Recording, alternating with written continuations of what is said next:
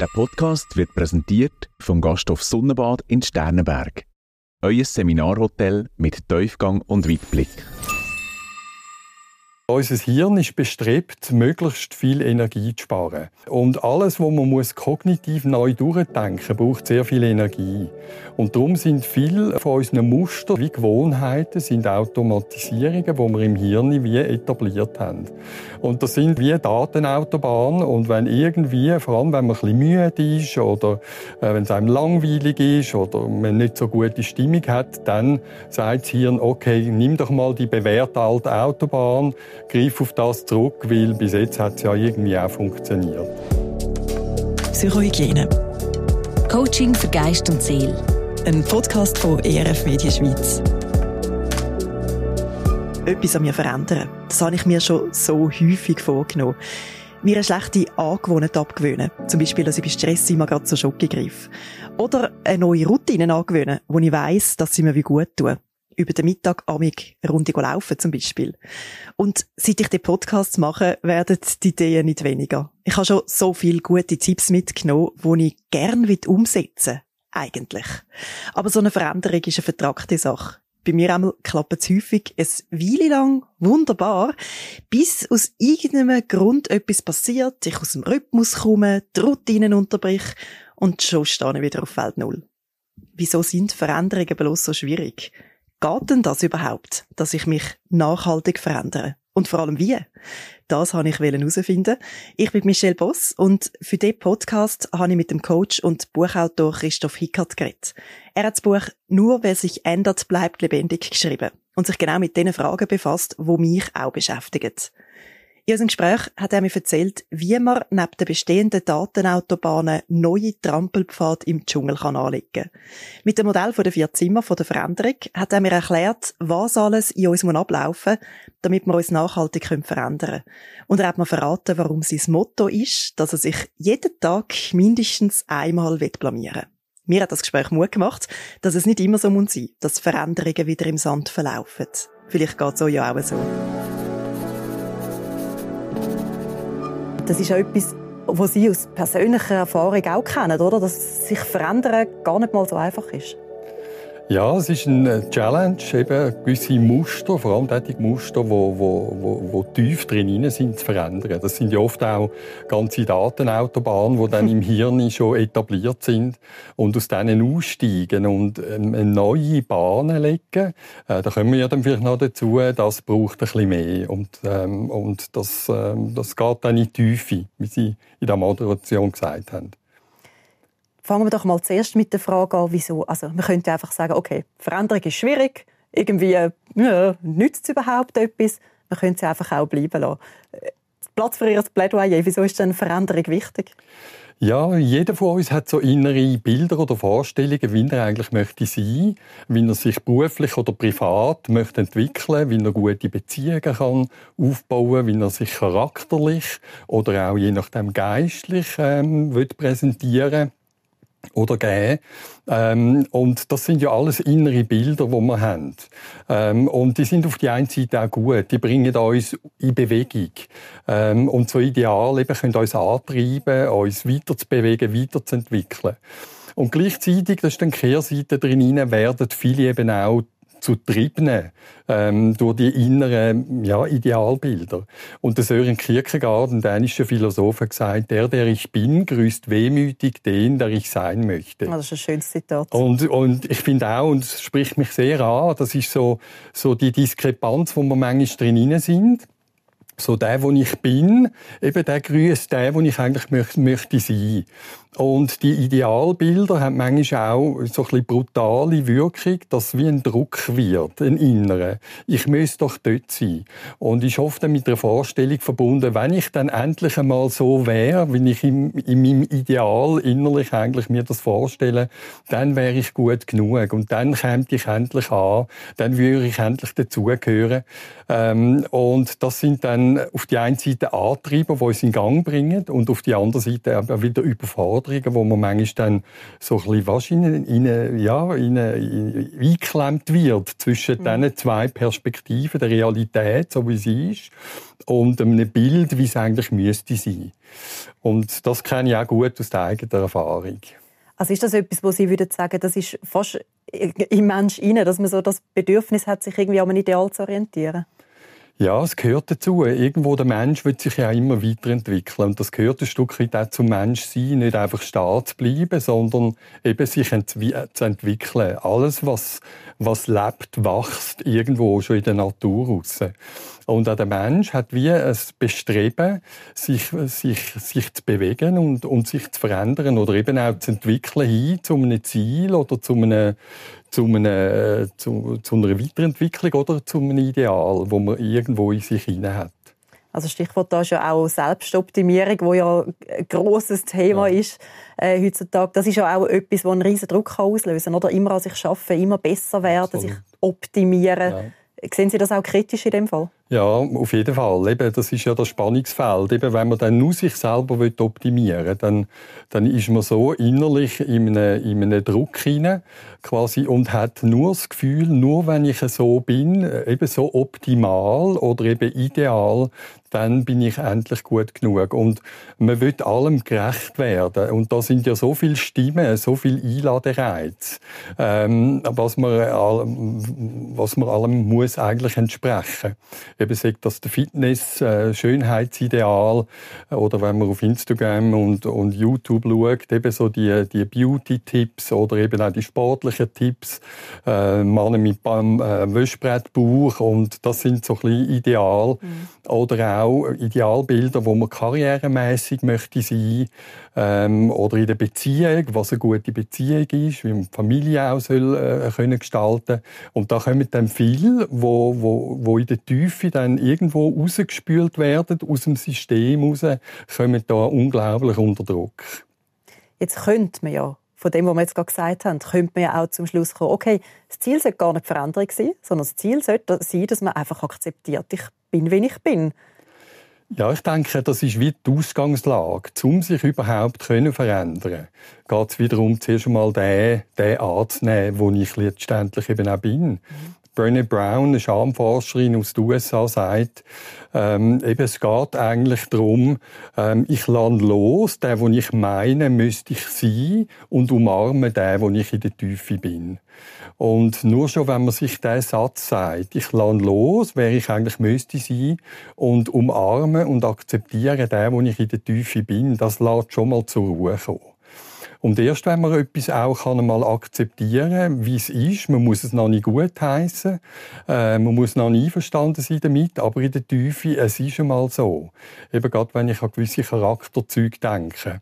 Und wenn man dann immer das Gefühl hat, es ist nicht gut, so wie ich bin, und nur noch das anstrebt, wo ich eigentlich müsste sein, dann ist man ständig mit sich im, im Clinch und in einem inneren Kampf hinein.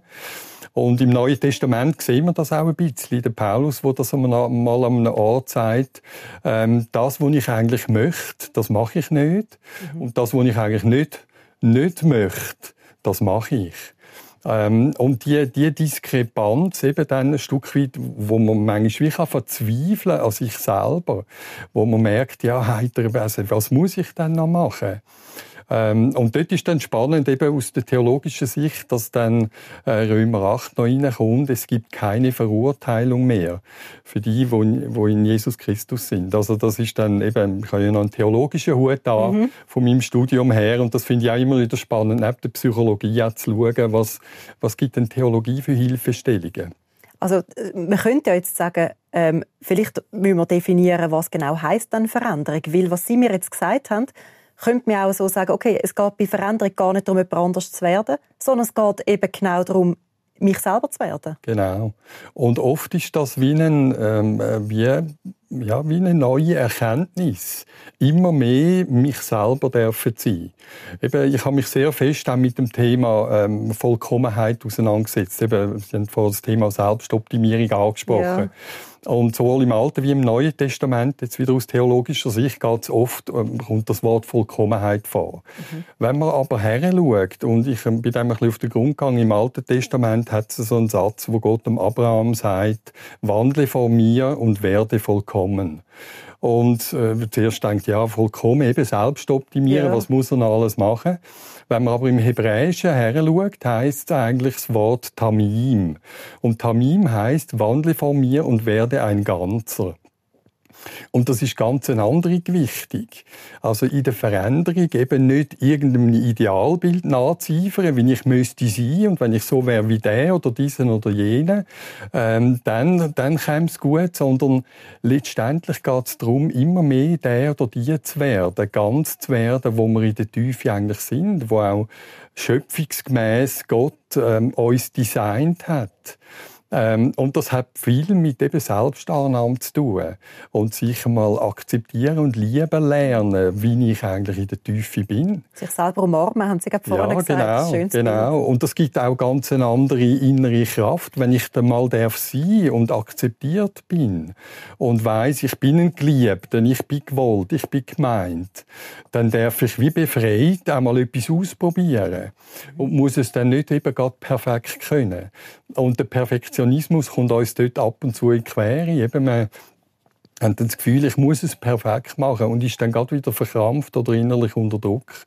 Und erst aus der Grundlage vom Dürfen sein, wie ich bin, ähm, kann ich mal etwas, etwas ausprobieren. Ich unterrichte an einer Coaching-Ausbildung und dort sage ich manchmal den, den Studierenden, ähm, eines von meinen Zielen ist, sich jeden Tag mindestens einmal zu blamieren. Oh. Ähm, und eben blamier dich täglich, damit nicht irgendwo in eine Routine rein, bleibst oder nur noch im, im, im sicheren Hafen oder in der Komfortzone, wo du weißt, da bist du sicher, aber gar nicht mehr ausprobierst und nicht mehr wagst. Und je mehr man sich das zugesteht und sagt, oh, ich darf mich einmal wieder blamieren, äh, erst dann geht man einmal wieder über die Grenzen aus und fährt da neue Aspekte zu entdecken, wo man vielleicht bis jetzt bei sich gar nicht so ähm, gesehen hat. Ja, manchmal zieht man einmal einen Schuh voll raus, mhm. aber das gehört ja zum Menschsein dazu und das dann auch mit ein bisschen Humor nehmen und sagen, okay, ich habe es zumindest probiert ähm, und nur wer probiert, der kann sich ja auch weiterentwickeln mhm. und kann lernen. Also da leuchtet es mir jetzt sehr ein, dass zum, zu dieser Haltung die Voraussetzung ist, dass man sich zuerst einmal umarmt und zuerst ja. einmal die Person gerne hat, wo man ist. Ja. Ähm, gleich nochmal die Frage, das ist der Titel von einem Buch, den ich zitiert habe ja. am Anfang, «Nur wer sich verändert, bleibt lebendig». Ja. Was ist dann das Problem da, wenn man einfach sagt, hm, ich bin eigentlich zufrieden mit dem, wo ich bin, ich, ich bleibe so, wie ich bin und das ist gut? Ja, prinzipiell gar nicht. Ähm, das darf man. Ich merke aber oft, dass Leute mir in Beratung kommen, die eben genau irgendwo mit gewissen Aspekten am Hadern sind. Ähm, äh, und im, im Buch ähm, gehe ich ja durch vier Zimmer durch. Vielleicht können wir da noch drauf, äh, drauf zu reden. Ähm, und ich rede dort davon auch von, von drei Ks, die uns immer wieder aus dem Zimmer von der Zufriedenheit rausspült. Das sind die, die, die, unbe also die unbeliebten drei Ks, Krise, Krankheit oder Konflikt. Ja, keine schöne Ks. Ja, genau. Und wenn man irgendwo mit denen im Leben konfrontiert wird, dann merkt man, okay, also da kommt irgendwo Druck drin rein und das, das äh, bewegt einem dann, sich eben dem, sich müssen dem zu stellen und das hat oft mit Veränderung etwas zu tun. Weil mehr vom Gleichen, das sagt schon der Einstein, bringt kein neues Resultat. Also mehr vom Gleichen zu machen und etwas anderes zu erwarten, wieder, dass ich bis, äh, bis anhin bekommen habe, sagt er, ist Dummheit und hat ein bisschen etwas. Mhm. Also von dem her, wenn man immer im Gleichen bleibt, äh, dann erntet man halt auch immer das Gleiche, was man bis jetzt schon gehabt hat. Und wenn man mit dem zufrieden ist, dann ist das ja absolut stimmig. Aber oft eben kommt dann irgendetwas passiert im Leben, wo man eben aus dem Zimmer von der Zufriedenheit wie rausgespült wird. Das ist so der Ursprungszustand, oder? Das, das Zimmer von der Zufriedenheit. Wir kommen nachher noch mhm. auf die Zimmer. Also, könnte man es auch so zusammenfassen, wenn man sich eine Veränderung wünscht, außerhalb von sich selber, dann braucht es zuerst eine Veränderung in sich selber. Ja, jede Veränderung fängt eigentlich auch mit dem Denken an. Also wer sich möchte verändern äh, tut gut daran, einmal sein Denken ein bisschen zu beobachten. Was denke ich denn den lieben Tag, auch über mich? Mhm. Ähm, es gibt einen, einen, einen deutschen Psychologen, den Schönecker, der, der sagt, wir haben etwa 4.000 bis 6.000 Selbstgespräche pro Tag.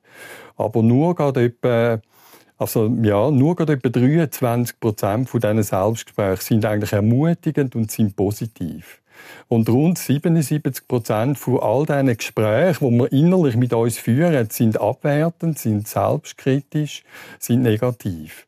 Und nur mal schon dort herzuschauen, wie rede ich denn den lieben Tag mit mir selber. Und alles, eben, wo im Aussen soll dann eine Entsprechung finden, fahrt mal mit einem Gedanken an. Ähm, und die Gedanken sich zu überlegen oder eben auch innere Bilder, wo, wo will ich denn überhaupt her im Leben? Ähm, was ist eigentlich das, wo ich am Schluss vom Leben eben auch nicht möchte bereut haben? Ähm, sind wie wichtige Fragestellungen, zum, zum sich überlegen, ja, ist das Leben, wo ich jetzt lebe, das, wo ich eigentlich auch will? Weil oft kommen Leute in die Beratung, die einfach mehr am Funktionieren sind. Sie sind zwar in einem Beruf drin, je nachdem in einer Beziehung, aber merken innerlich bleiben sie wie leer oder sind eben am Funktionieren. Und, und ähm, eben einige rutschen dann wie auch in ein Burnout ab, weil sie innerlich so selbstkritisch mit sich unterwegs sind. Äußerlich sind sie am Funktionieren und versuchen allem gerecht zu werden. Und wer auf der Strecke bleibt, ist eigentlich der Mensch selber. Ähm, und das kann über gewisse Jahre gehen, aber oft in der Lebensmitte spült dann das ungelebte Leben einmal wie im Vordergrund. Der C.G. Jung sagt das irgendwie spannend. Ähm, in der Lebensmitte drückt das ungelebte Leben einmal wie im Vordergrund und will sich Gehör verschaffen. Ähm, und das hat mit Veränderung dann halt etwas zu tun, wenn man merkt, ähm, ich habe bis jetzt wie ein Leben gelebt, aber innerlich ist die Zufriedenheit und die Lebendigkeit und die Lebensfreude ausgeblieben. Ja, dann kann man in dem hineinbleiben, wo man bisher war, aber es hat Konsequenzen. Und wenn man aber etwas Neues möchte anstreben, dann tut man gut daran, mal nochmal herzuschauen, okay, was läuft denn da in mir innen eigentlich alles ab? Was denke ich den lieben Tag? Was sind da für Muster und Prägungen, die ich unbewusst immer wieder abrufe? Ähm, ja, und wie komme ich aus dem raus? Ist das das, was die berühmte Midlife-Crisis auslöst? Nehme ich an. Ja, eben. Ich denke, so Krisen haben wir immer wieder. Aber Midlife Crisis, ja, das ist auch ein bisschen umstritten. Gibt es die wirklich? Mhm. Aber ich merke oft bei mir selber, ich bin so in einer Phase hinein wo ich eben auch gegen aussen funktioniert habe. Und innen dran bin ich als Mensch wie auf der Strecke geblieben bin immer müder geworden ähm, und, und habe teilweise sogar auch dann eben Krisen bekommen, auch Angst gehabt, Angstzustand ähm, und habe gemerkt, ja, so kann es nicht weitergehen. Ähm, und das war für mich wie ein Weckruf in meinem Leben hinein, einmal herzuschauen, was lebe ich eigentlich. Mhm. Ähm, und dort dann mich selber nochmal fest auch zu hinterfragen und mal anzuschauen, ja, was habe ich eigentlich alles unbewusst trainiert und die Muster nimmt man schon von der Kindheit dann mit ins Leben und sind gute Bewältigungsmuster bis man irgendwo an einen Punkt herkommt, wo man merkt, ja, wenn ich jetzt mehr von dem lebe, ja, das führt eigentlich in eine falsche Richtung. Jetzt die Muster, die sind ja wahnsinnig hartnäckig, oder? Also äh, Sie haben am Anfang, der Paulus ist glaube ich zitiert äh, mit einer Stelle aus der Bibel, wo, wo ja das so ein bisschen sagt, ich will eigentlich etwas anderes machen und nachher mache ich gleich das andere. Also das, das ist ja etwas, das kommt mir jetzt wahnsinnig bekannt vor, oder? Man nimmt sich eine Veränderung vor und sehe es nur das, was Sie vorhin gesagt haben, ich denke jetzt anders über mich, ich rede anders mit mir ähm, und man bringt es wie nicht her. Äh, warum ist das so schwierig, sich zu verändern? Ja, das hat halt äh, eben äh, viel, viele Aspekte, die mit dem äh, zusammenhängen und vieles hat mit unserem Hirn zu tun. Also all die, die Sachen, wo wir, wo wir wie früher in der Kindheit etabliert haben, all die Muster und Prägungen, die sind wie fest, ein Stück weit fest, könnte man meinen, verdrahtet im Hirn, wenn man es mal so formulieren mhm. Und das sind wie Datenautobahnen im Hirn, wo einfach wie, wie fest, äh, feste neuronale Vernetzungen sind. Und unser Hirn ist bestrebt, möglichst viel Energie zu sparen. Ähm, und alles, was man muss kognitiv neu durchdenken, braucht sehr viel Energie. Und darum sind viel, viele von unseren Muster sind wie Gewohnheiten, sind Automatisierungen, die wir im Hirn wie etabliert haben. Und das sind eben wie Datenautobahnen. Und wenn irgendwie, vor allem wenn man ein bisschen müde ist oder äh, wenn es einem langweilig ist oder man nicht so gute Stimmung hat, dann sagt das Hirn, okay, nimm doch mal die bewährte alte Autobahn, greif auf das zurück, weil bis jetzt hat es ja irgendwie auch funktioniert. Ähm, und dann neue neuronale Verbindungen aufzubauen. Oder ich bringe dann manchmal das Bild, wie eben neben dieser Autobahn gibt es wie einen Dschungel. Äh, und, und in diesem Dschungel rein muss man wie die Macheta nehmen, wenn man einen neuen Weg bahnen und muss sich mal mit dieser Macheta da durch den Dickicht durchkämpfen. Mhm. Und es ist anstrengend. Ja. Eine Veränderung ist anstrengend. Ähm, und dann zieht es manchmal wieder auf die Datenautobahn zurück und denkt, ja, ist ja eigentlich viel bequemer dort. Aber da kommt man eben nichts Neues über und, und kommt wieder das alte Resultat über, das man bisher schon hat. Und so ein Weg, wenn man den einmal durch den Dschungel durchgemacht hat, dann hat er die Gewohnheit, dass der ihn hinten dran wieder zuwuchert. Mhm. Also der neue Weg, sagt das neue Gedankendenken oder neue Verhaltensmuster, die muss man immer wieder gehen. Und ähm, eben in der Forschung redet man von 60 bis 90 Tagen, wo man muss immer wieder täglich gewisse Routinen entwickeln, damit sich neue neuronale Verbindungen können im Hirn etablieren, wo dann das Hirn mit der Zeit wie eine Option hat, okay, ja, jetzt ist ja da auch schon ein Weg und es braucht nicht mehr so viel Energie. Jetzt gehe ich mal das neue Muster. Ich rufe das ab und gehe durch den Weg durch. Eben, am Anfang ist es ein Dschungelpfad. Je mehr man den beschreitet, wird es ein, ein Wägli, dann ein Strässli, bis dann das auch wieder wie eine neue, eine neue Autobahn ist, wo wie ein Automatismus wird, dann ist das alte Verhalten wie nicht mehr so ähm, es wäre noch eine Option, aber jetzt möchte ich eigentlich die neue, den neuen Weg beschreiten. Und man hat dann wie Handlungsoptionen. Also das ist jetzt die gute Nachricht in dem Ganzen. Ja, genau. Es ist zwar ein Krampf, aber es ist tatsächlich möglich, neue Autobahnen ja. anzulegen. Ja. Man kann bis ins hohe Alter, also das Hirn ist plastisch, also es ist veränderbar. Mhm. Man hat früher immer das Gefühl gehabt, ja, die ersten paar Jahre wird das Hirn geprägt und nachher ist es nicht mehr veränderbar. Was Hänschen nicht lehrt, lehrt Hans ja, mehr. genau. Und zum Glück ist das nicht so. Ähm, eben, man kann auch sagen, jemand, wo, wo 80 ist, es ist so ein Bild, das Gerald Hüther, ein, ein, ein, ein Hirnforscher, ein Deutscher, ähm, bringt, äh, quasi jemand, der mit 80 vielleicht noch Chinesisch lernen will, der tut sich am Anfang vielleicht relativ schwer. Wenn er einfach das Gefühl hat, ja, jetzt will ich noch mal etwas Neues ausprobieren. Mhm. Wenn er sich aber in eine, in eine 60-jährige Chinesin verliebt, äh, dann hat er ganz eine andere Motivation. Und der wird innerhalb von, von einem Jahr, zwei relativ flüssend Chinesisch lernen, weil er einfach ein hohes Interesse hat, äh, mit der Chinesin eine Beziehung aufzubauen. Und das ist nicht nur ein fiktives Beispiel. Er hat dann von jemandem eben erzählt, wo, wo, wo genau so 80 war und eben eine Chinesin kennengelernt hat. Ähm, und dann flüssend innerhalb von eineinhalb Jahren, glaube relativ flüssend Chinesisch hat können. Also von dem her ist halt auch die Frage von der Motivation. Mhm. Was, was ist eigentlich der Startpunkt für eine Veränderung? Der Gasthof Sonnenbad mit seiner einmaligen Lage im Grünen ist ein absoluter Keimtipp. Ein romantisches Wochenende zu zweiten, ein Seminar, wo man auch kulinarisch verwöhnt wird oder ein grosses Fest im wunderschönen Garten und im Landenbergsaal. Auf jeden Fall ein Genuss. Sonnenbad.ch da wären wir jetzt bei diesen vier Zimmern von der Veränderung, oder? Das ja. ist das Modell, das Sie ähm, in Ihrem Buch auch vorstellen.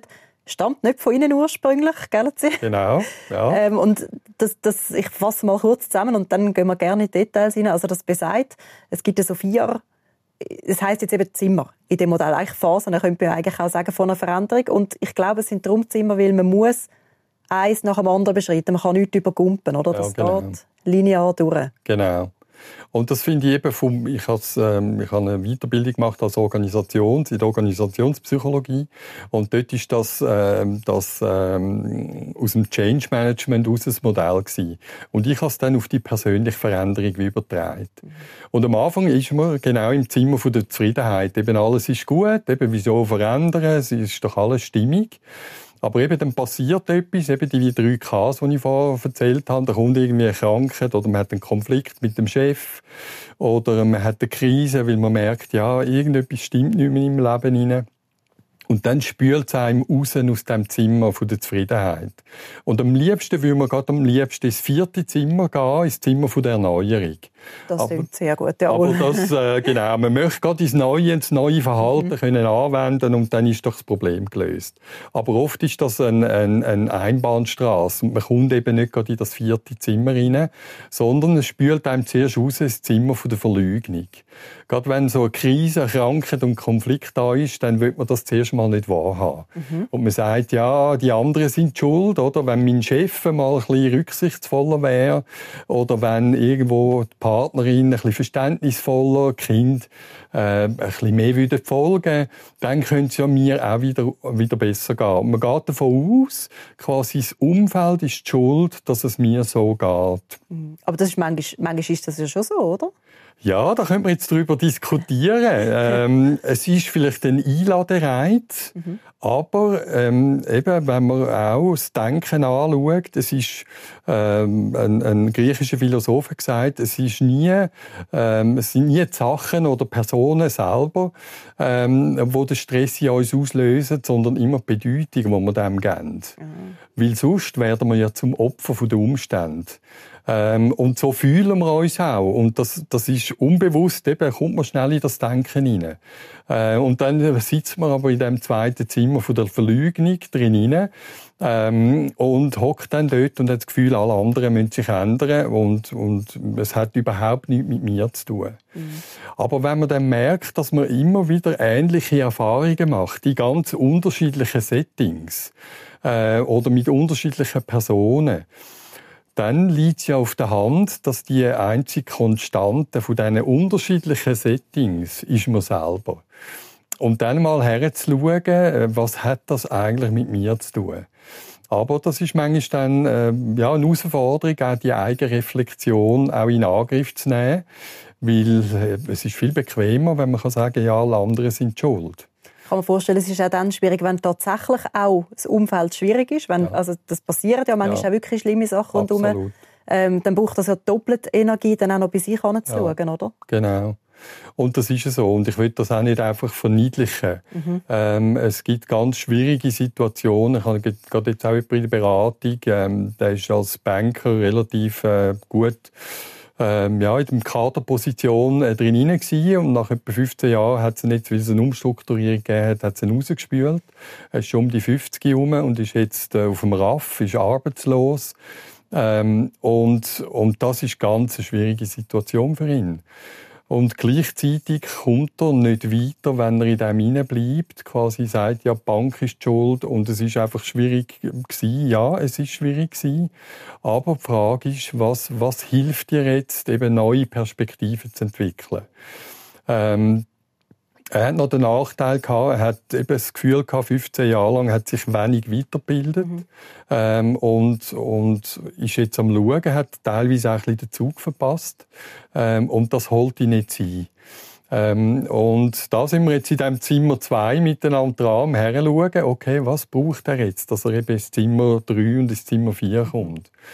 Und oft braucht es wie mal so ein Akzeptieren, ja, es ist schwierig, aber was kann ich jetzt machen, dass man wieder in eine Gestaltungs- und in eine Handlungsfähigkeit hineinkommt. Also es geht weniger darum zu sagen, okay, wo bin ich jetzt auch die schuld? Also Sie als Coach ja. sagen dann nicht so jemandem, jetzt hör auf jammern, im Fall bist du selber die schuld. ja, es geht ja nie um, um eine Schuldfrage ja. drin, sondern es geht darum, mal sich selber noch mal besser kennenzulernen und zu entdecken und zu sagen, okay, wo sind denn vielleicht noch andere Ressourcen, die bis jetzt brachgelegen sind? Ähm, und wie könnte ich wieder aus dem, eben immer wenn man in einer Opferrolle ist, dann ist man wie im Auto, bildlich gesprochen, ist man Beifahrer. Man hockt dann vielleicht hinten links, aber die anderen sind am Steuerrad. Mhm. Und dann, dann ist man wie ausgeliefert. Und das löst in der Tiefe eben auf die einen Seite so Ohnmachtsgefühl aus. Aber eben manchmal auch, ja, ich bin halt nicht schuld und ich kann nichts machen. Aber wenn man nur im Opfertopf hocken bleibt oder im Opferauto, äh, dann, äh, dann kommt man nicht für Führerschein. Also er kommt aus dem Zimmer von der Verleugnung, kommt man raus in dem Moment, wo man sagt, so, und jetzt hocke ich wieder ans Steuerrad. Genau, das ist mal ein erster Schritt, aber manchmal kommt man dann neu in ein Zimmer rein, das ist dann noch ein schwieriger, das Zimmer vom Chaos und von der Verwirrung. Mhm. Eben, wenn man merkt, okay, es sind nicht nur die aussen dran die schuld, sondern ich habe auch einen eigenen Beitrag. Und dann mal herzuschauen, ja, wieso, wieso habe ich eigentlich immer ähnlich äh, gehandelt? Wieso bin ich immer in eine Anpassung gegangen? Wieso bin ich immer lieb, nicht brav mit anderen?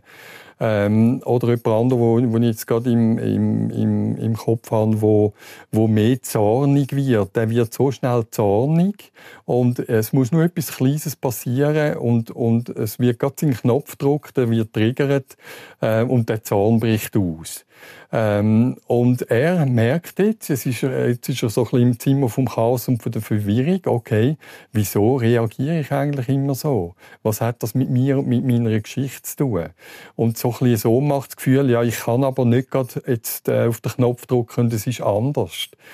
Ähm, und das dann auszuhalten, ist auch eine Herausforderung. Eben das Zimmer vom Chaos und von der Verwirrung. Wie kommt man dann auf Antworten auf solche Fragen? Eben, wieso ist denn das so? Wieso reagiere ich immer so? Genau, dort schauen wir dann miteinander her im Beratungssetting. Was, wo, woher kennst du denn das Gefühl? Oft ist es das Gefühl. Und bei ihm, wo ich jetzt beschrieben habe, wo zornig, schnell zornig wird, haben wir dann Familiensetting auch angeschaut, haben Familienaufstellung gemacht und gemerkt, er ist der kleinste von drei Geschwistern äh, und ist immer von seinen älteren Geschwistern nicht so ernst genommen worden. Ähm, und auch der Vater hat einen hohen Leistungsanspruch gehabt und man hat sich müssen seine Liebe wie verdienen. Und der Kleine hat immer versucht, irgendwo auf eine Art eben auch Aufmerksamkeit überzukommen, hat auch etwas versucht, aber weil er der Kleinste war, hat das nie so schnell herbekommen wie seine Brüder. Und das hat ihm in ein tiefes Ohnmachtsgefühl eigentlich gespült. Ähm, und die einzige Bewältigung, die er für sich hier als Überlebensstrategie unbewusst gewählt hat, ist Wut gewesen. Dann, wenn er wütig geworden ist, dann ist er überhaupt wahrgenommen worden von seinen Brüdern und der Vater hat auch mal ein bisschen hergelost und so hat er, ist er irgendwo, hat er seine Aufmerksamkeit bekommen. Und für ihn ist das so hilfreich gewesen, mal zu sehen, okay, dort ist das ein Muster gewesen, das er als Kleiner gebraucht hat, um emotional über die Runden zu kommen. Aber heute ist er erwachsen und heute hat er wie andere Möglichkeiten zum Reagieren. Er muss nicht immer auf das alte Muster eigentlich zurückgreifen. Früher war das hilfreich zum Überleben, aber heute als Erwachsener braucht er eigentlich das gar nicht mehr. Und dort haben wir angefangen, mal schauen, was ist denn dahinter? Okay, das Ohnmachtsgefühl ist dahinter. Was hat er eigentlich dazu mal gebraucht? Okay, er hat Verständnis gebraucht, Liebe, ähm, Zu Zugehörigkeitsgefühl oder eben auch Ermutigung in dem, wo er eigentlich eben ja, versucht hat und vielleicht noch nicht ganz so hat können wie seine Brüder. Und dann haben wir das angefangen zu entwickeln. Okay, was, wie könntest du anders mit dir anfangen zu reden? Eben da ist der kleine Bub, ist halt ein Stück noch in ihm rein. Mhm. Der ist nicht einfach weg. Eben, man könnte sagen, vom, vom, vom Hirn her, es gibt das emotionale Erfahrungsgedächtnis. Dort sind alle ähm, Aspekte, die emotional geladen sind, sind gespeichert. Und der, der Kleine hockt halt noch in diesem emotionalen Erfahrungsgedächtnis drin und der braucht nach wie vor viel Ermutigung. Und ähm, da sind wir jetzt dran miteinander. Wie könnte er auf eine andere Art mit sich reden? Liebevoll trösten. Wenn der Kleine sich gerade wieder so ohnmächtig fühlt, dann braucht er die, die Zuneigung. Mhm. Und je mehr dass er sich gesehen und gehört fühlt in der Tiefe, je weniger muss er auf das alte Muster vom Zorn zurückgreifen, weil hinter jedem Zorn ist eben auch ein Stück weit ein Ohnmachtsgefühl.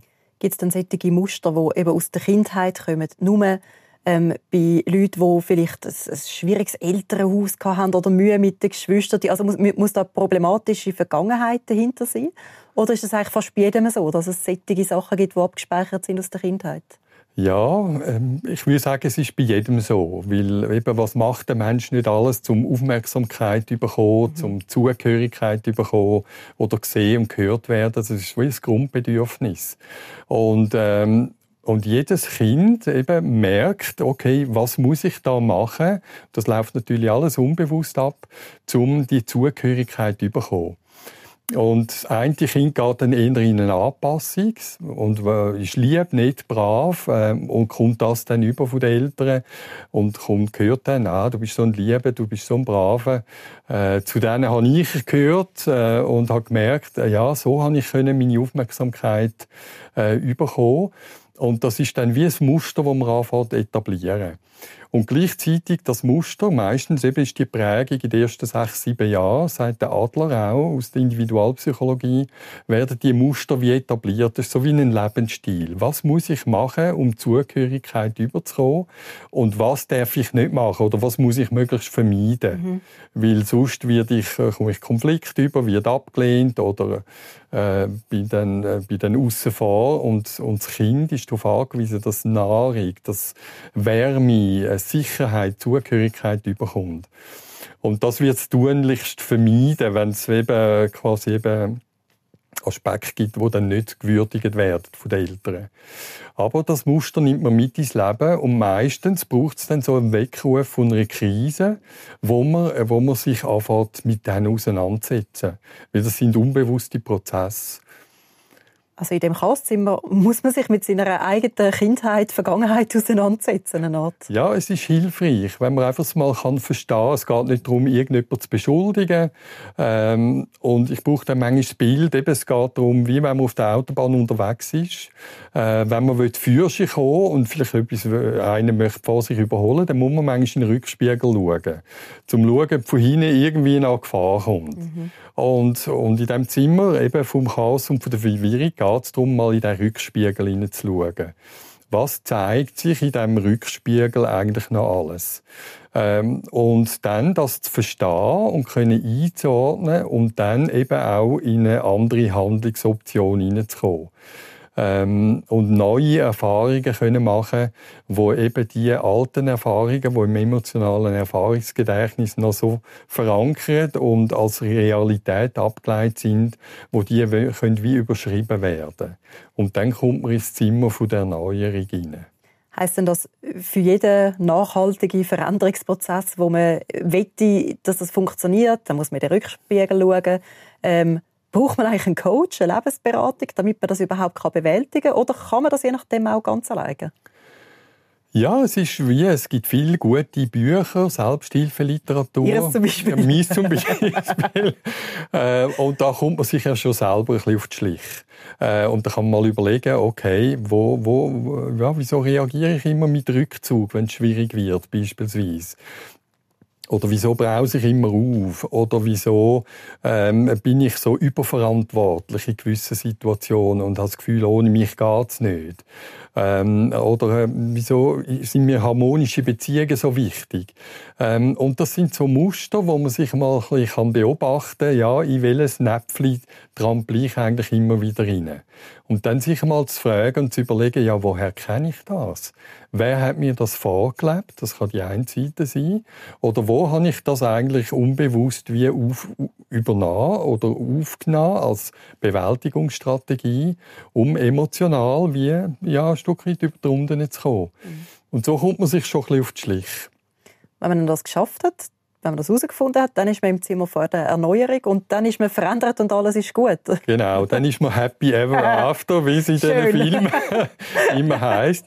Ja, das ist, das ist einmal eine wichtige Erkenntnis. Ähm, und dann anfangen, das eben auch zu trainieren, wie wir vorher schon beschrieben haben, mit der, äh, mit der Macheta, wo es darum geht, in diesem Dickicht oder in diesem Dschungel eben neue Wege zu bahnen.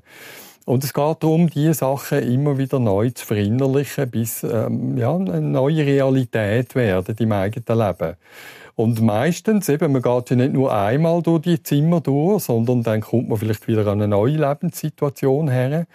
Man ist dann, äh, ich bringe dann das Bild, dann ist man vielleicht im, im zweiten oder im dritten Stock und geht dann durch die Zimmer durch. Mhm. Äh, man ist nicht mehr am gleichen Ort, aber wir sind ja das Leben lang äh, in einem Prozess hinein. Und äh, den Mensch finde ich so spannend und man kann das Leben lang immer wieder neue Facetten entdecken an sich selber.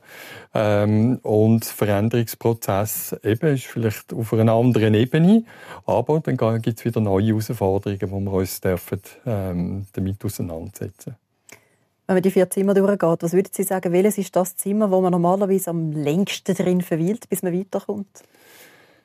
Ja, es ist unterschiedlich, aber das Zimmer von der Verleugnung ähm, ist wie so ein bisschen eine Falle. Äh, quasi jetzt, jetzt müssen, müssen sich alle anderen eben verändern. Und die müssen mal ein bisschen lieber, netter, braver sein mit mir selber und dann geht es mir auch wieder gut.